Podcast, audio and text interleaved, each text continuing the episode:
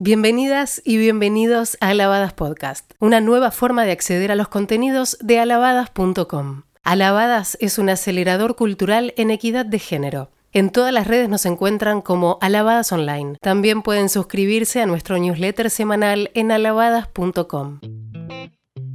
En este episodio, otro spin-off de la temporada 1, Nicole López del Carril, socióloga, recibida de la Universidad de New York en Abu Dhabi con honores. Trabajó como analista de medios en asuntos de seguridad y conflicto en el Medio Oriente, África y Asia. Vivió en Estados Unidos, Francia, Suiza, en los Emiratos Árabes, en Jordania y en Suecia. Nunca se sintió discriminada por ser mujer, ni en su casa ni en la universidad. Sí le sucedió cuando comenzó a trabajar. Al momento de la entrevista, Nicole tenía 24 años.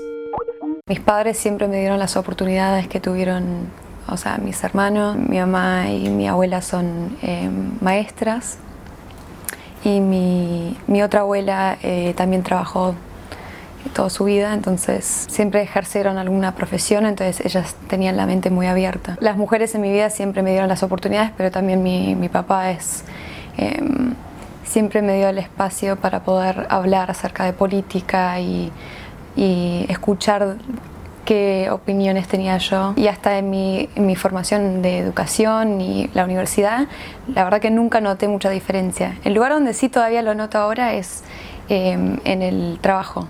El tener que esforzarte para ser escuchada es algo que, pasa alrededor del mundo. Las primeras veces que tuve como problemas así de género en el trabajo me re porque no lo tenía en casa y no lo tenía en, la escuela o en la, universidad. Y era como, ah, esto es. Yo creo que como mujer tenés que tener un balance, un equilibrio en el trabajo que los hombres no que no se requiere de los hombres.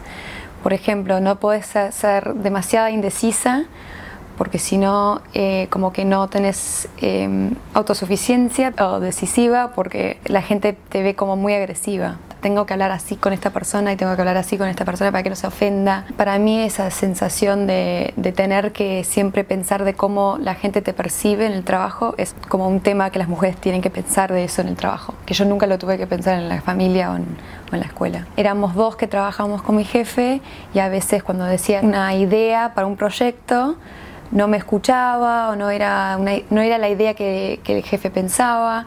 Y después cuando decía mi compañero, que era un hombre que también era mi mejor amigo, entonces hablábamos mucho del tema, él repetía más o menos lo mismo que, que decía yo y era como, ah, qué buena idea. y obviamente eh, te frustra un poco, es como, bueno, dije la misma cosa hace 20 minutos, pero bueno. y ahora en el trabajo que tengo ahora lo noto eh, también con cómo los hombres y las mujeres presentan sus propias ideas. Para mí, si estoy trabajando en un equipo y estoy produciendo algo para un cliente, para mí es muy importante tener todas las opiniones del equipo y tipo hacerme mis ideas vulnerables de alguna manera para que otros puedan decir, ah, me gusta esto, no me gusta lo otro y trabajar en equipo para encontrar algo mejor.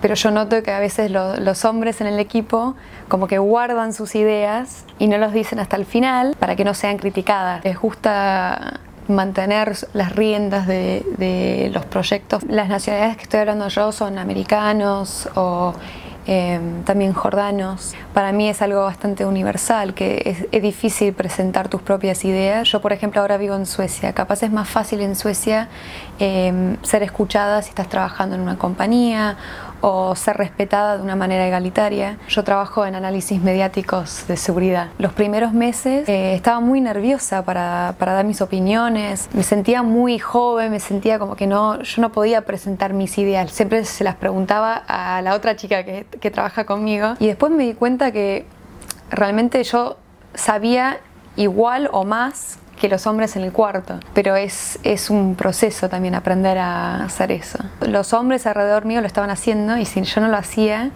como que iba a quedar, a quedar atrás. En realidad, en, muchas ocasiones cuando me siento un poco baja, siempre busco mujeres importantes y les busco los, los perfiles en Wikipedia y como que me siento, me, siento mejor. Para mí es muy importante las mujeres que... Eh, llevan al cabo algo importante, pero dejan la puerta atrás. Eh, abierta, entonces tienen, dejan oportunidades para otras mujeres y eso me parece muy importante, o sea, el, el ciclo de, de, mentoreo, el ciclo de, de, la ayuda de una mujer a otra. Estudié en la Universidad de Nueva York en Abu Dhabi, en MWI Abu Dhabi. Nosotros como que empezamos la universidad de cero y éramos 150 estudiantes de alrededor del mundo. Formé mi propio eh, programa de mentoreo en Abu Dhabi que reunía a mujeres de eh, todas diferentes profesiones en los Emiratos Árabes con estudiantes de todas partes del mundo de la universidad. Y en el primer año teníamos eh, 17 eh, ment men mentees eh, y alrededor de 22 creo que era eh, mentoras. Y eh, las conectamos acerca de las, los intereses que tenían, eh, las profesiones que, que, querían ejercer. Y ellas tenían que todos los meses reunirse para un café o una cena o lo que sea y hablar. Y yo les mandaba preguntas para inspirar conversación. Ahora está en el cuarto año el programa, tiene 55 mentoras y mentees y la verdad que expandió un montón y cada año nuevas mujeres lo, eh, lo, manejan. Todos diferentes países y todas diferentes experiencias. Muchas veces eh, compartían las mismas dudas, los mismos problemas. En general en el Medio Oriente hay una, un nivel de educación hasta de las chicas que es muy, muy alta y muy buena una vez que tienen eh, un esposo un marido y empiezan a, a, tener chicos, paran de trabajar. Ahora viviendo en Suecia no, no es esa misma expectativa. En Suecia tenés licencia por maternidad eh, pero también licencia por paternidad, entonces tenés ambos. Ya culturalmente tenés como una estructura que involucra al padre más en el crecimiento del, del bebé, o sea, están muy involucrados en, en los estudios de los chicos, en, en la, vida personal de los chicos.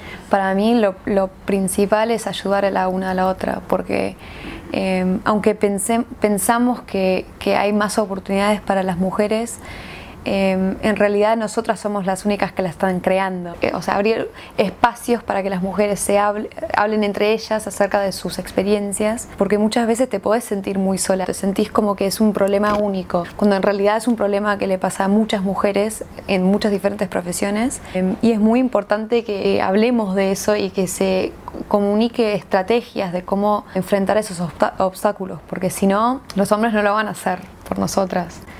Entonces, eh, por eso para, para mí estos, estos, tipos de programas como Alabadas o como el programa de mentoreo son tan importantes. Realmente necesitas que otra mujer o que por lo menos otra persona que cree en vos te ayude. Si cambiamos la mirada, haremos que el mundo cambie. Esto fue Alabadas Podcast. Podés acceder a nuestro contenido en alabadas.com o en tu plataforma preferida para escuchar podcast. En redes nos encontrás como Alabadas Online y para suscribirte a nuestro newsletter semanal podés ingresar en alabadas.com.